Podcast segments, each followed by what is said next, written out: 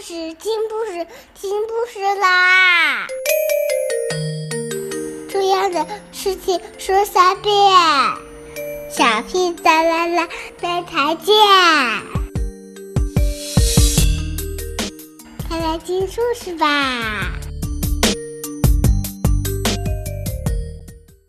Hello everyone. Do you know what time is now? Now it's time for Curious George. Curious George visits a toy store. I went to the animal fair. The birds and the beasts were there.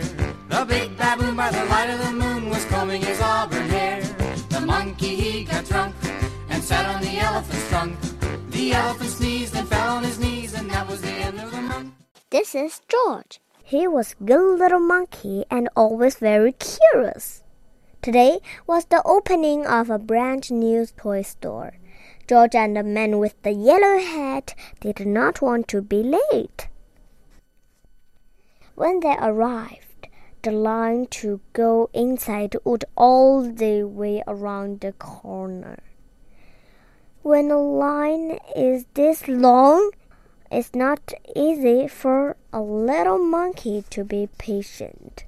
George sneaked through the crowd. All he wanted was a peek inside. George got to the door just as the owner opened it. This is no place for a monkey, she said. But George was so excited. He was already inside.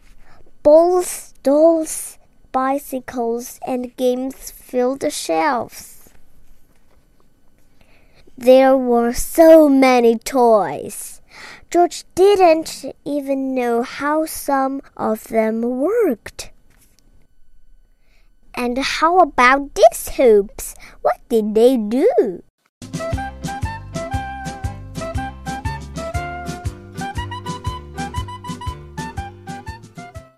George was curious. He climbed up to pull one out of the pile. It would not move. George pulled harder. Still, it wouldn't move. George pulled with all force. Suddenly, there was a terrible crash. Red, blue, green, and yellow hoops bounced up and down and everywhere.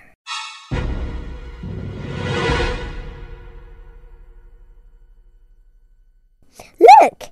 exclaimed the boy, bouncing up and down himself. Why, I haven't seen one of these in years, said the boy's grandmother. She pulled a hoop around her waist and gave it a spin.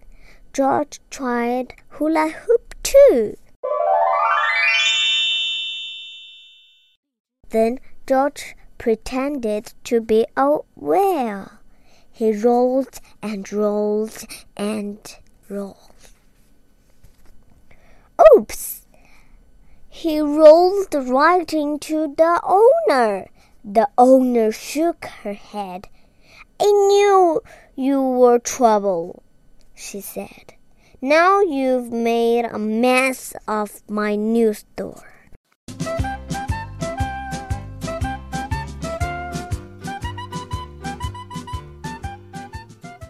Again, she tried to stop George, and again, George was too quick.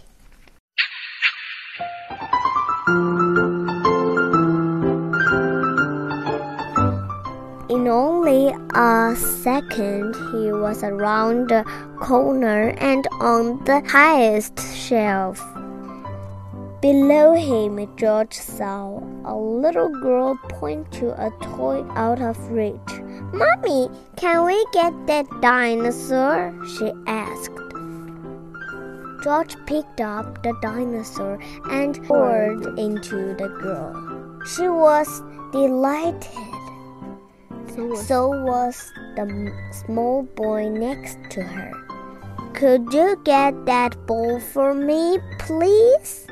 he asked George. George reached up, grabbed the ball, and beckoned and bounced. and bounced it to the boy. May I have that puppet way over there? asked another girl. How lucky that George was a monkey. He swung off the shelf, hung onto a light, picked up the puppet, and put it right into her hands. What a show! shouted the boy. The children held up their new toys and cheered. What a commotion!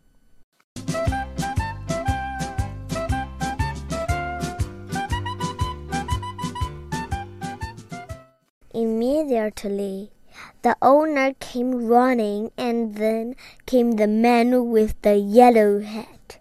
I think we had enough monkey business for one day. The owner frowned.